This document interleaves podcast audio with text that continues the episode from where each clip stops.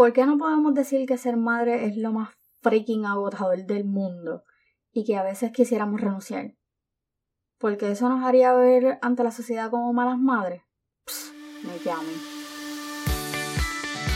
Bienvenida belleza a un nuevo episodio de Mamá hace de todo el podcast. Por aquí Willane es quien te habla. Feliz, contenta y agradecida por un nuevo día para poder seguir emprendiendo y estar un paso más cerca de mis sueños. ¿Y tú? ¿Estás lista? Vamos allá. Hello, belleza de mi corazón. Bienvenida a un nuevo episodio de Mamá hace todo el podcast. En el episodio de hoy quiero hacer un tipo de descarga, tú sabes, para darle la experiencia completa de mi montaña rusa emocional, que casi casi estoy pensando que estoy premenopáusica. ¿Eso podría empezar tan temprano? Anyway, vamos a lo que venimos. Pero primero...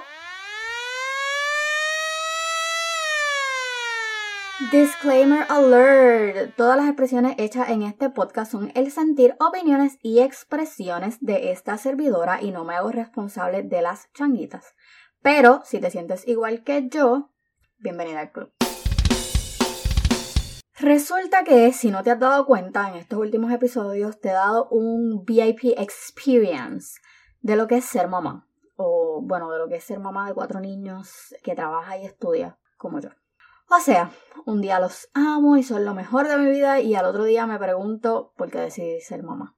Y la realidad es que ser mamá es jodidamente cansado, y escúcheme el francés. En la última terapia entendí que quiero ser una madre tan perfecta, pero tan perfecta, que ya no aguantaba el estrés y caí en el burnout. So ahora decidí no quedarme con nada adentro sin importar lo que piensen de mí, porque es el tipo de madre que soy, así que tan fea como tan franca, aquí voy. Para empezar, llevo unos cuantos días haciendo un análisis de la maternidad y más o menos, más o menos, más o menos, lo encontré que es como un trabajo. Pues la maternidad es como un trabajo, o más bien como una esclavitud. Porque pues lamentablemente trabajamos 24/7 y sin paga. Ustedes han escuchado eso que dicen, mamá es mamá donde quiera que se pare, o mamá solo una, papá whatever. Es que la realidad somos nosotras quienes siempre nos hacemos cargo de los niños. Así que un trabajo 24/7, pero sin paga. Es lo mismo que esclavitud.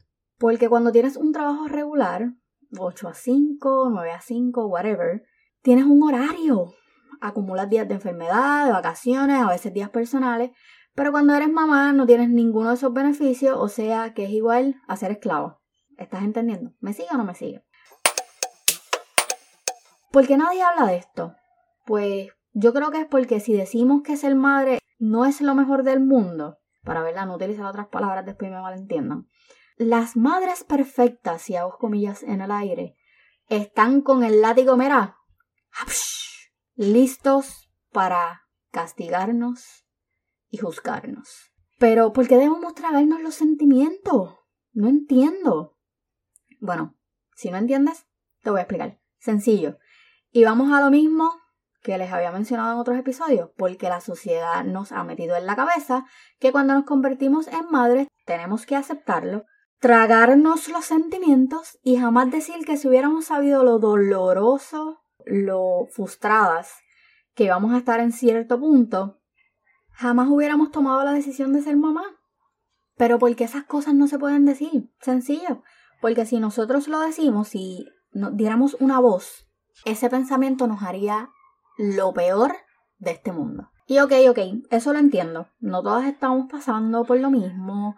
Hay madres que realmente son perfectas eh, y que disfrutan mucho de la maternidad, pero, o sea, yo puedo entender eso, pero ¿por qué tiene que ser así? ¿Por qué las demás, las que nos sentimos que estamos en un sub y baja, las que estamos en una montaña rusa, tenemos que callarnos lo que estamos sintiendo? Me rehuso a seguir esa tradición. O sea, míralo desde este punto de vista y dime si a ti te ha pasado. ¿Cuántas veces te has visto encerrada en tu carro, en tu guagua, para poder llorar en paz? O en el baño, o en mi caso, en el closet a lo mejor con una botella de vino o con un pote de Nutella, como yo hago.